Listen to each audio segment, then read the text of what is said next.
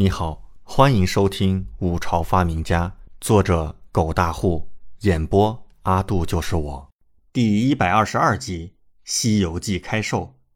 李准点头，内心确实有些得意。看李文君这样子，妥妥是自己的小迷妹了。他内心忽然有些恶趣味起来。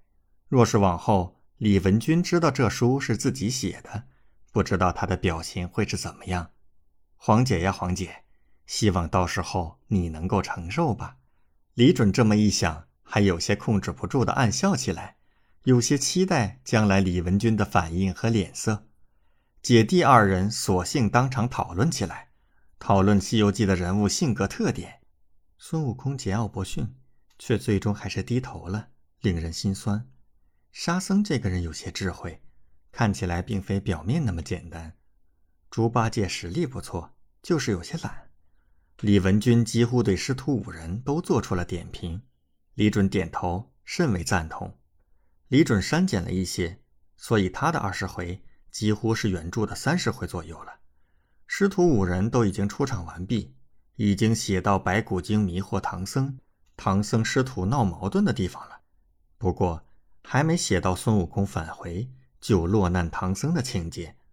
李文君好奇地问道。不知道孙悟空会不会回去？那唐僧被黄袍抓去，沙悟净和八戒恐怕救不出长老。王嫣然重重的点头，他也是很好奇的，顿时眼神直接看向李准，目光灼灼，很是渴望呢。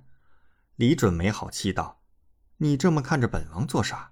本王又不知道后面的情节。”哦哦，对哦对哦，王嫣然连忙反应过来，旁边还有李文君呢。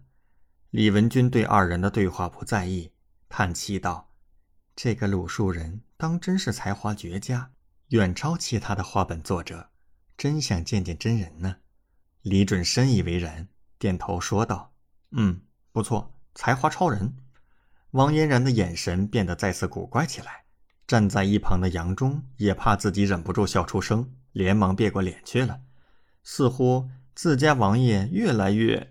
不知道怎么去形容好。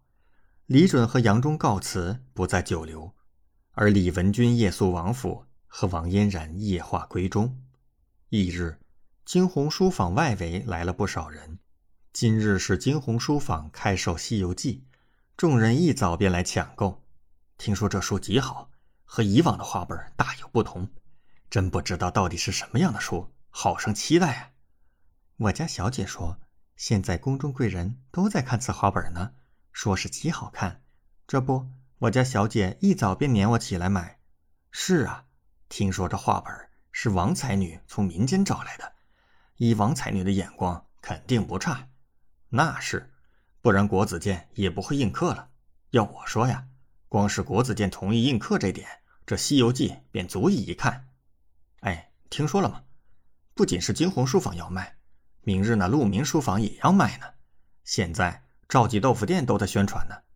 这我知道，方才我去赵记豆腐店吃了早膳，那伙计还刻意给我做了宣传，说是这《西游记》内容极为丰富，前所未有的有趣。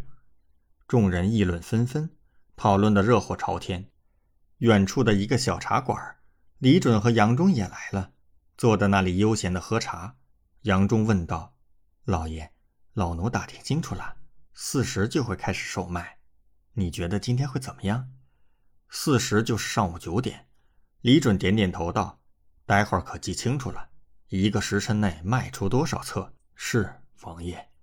杨忠点头，神色认真起来，直直地盯着惊鸿书坊的大门。时间推移，四时已到，惊鸿书坊的大门缓缓打开，掌柜徐之初面带笑容走了出来。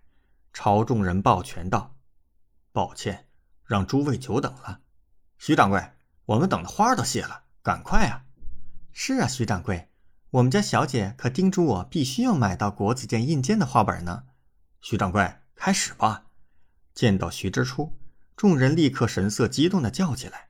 他则笑笑，立刻回道：“好，诸位，那徐某人也不浪费时间，大家里面请，尽情的购买吧。”里面请。书店的小厮们立刻让道，让迫不及待进入的众人蜂拥而进。王爷，开始了。杨忠立刻提醒道。李准点点头，目光灼灼地看着金鸿书房的门口，眼神荡漾。感谢您的收听，请继续收听下一集。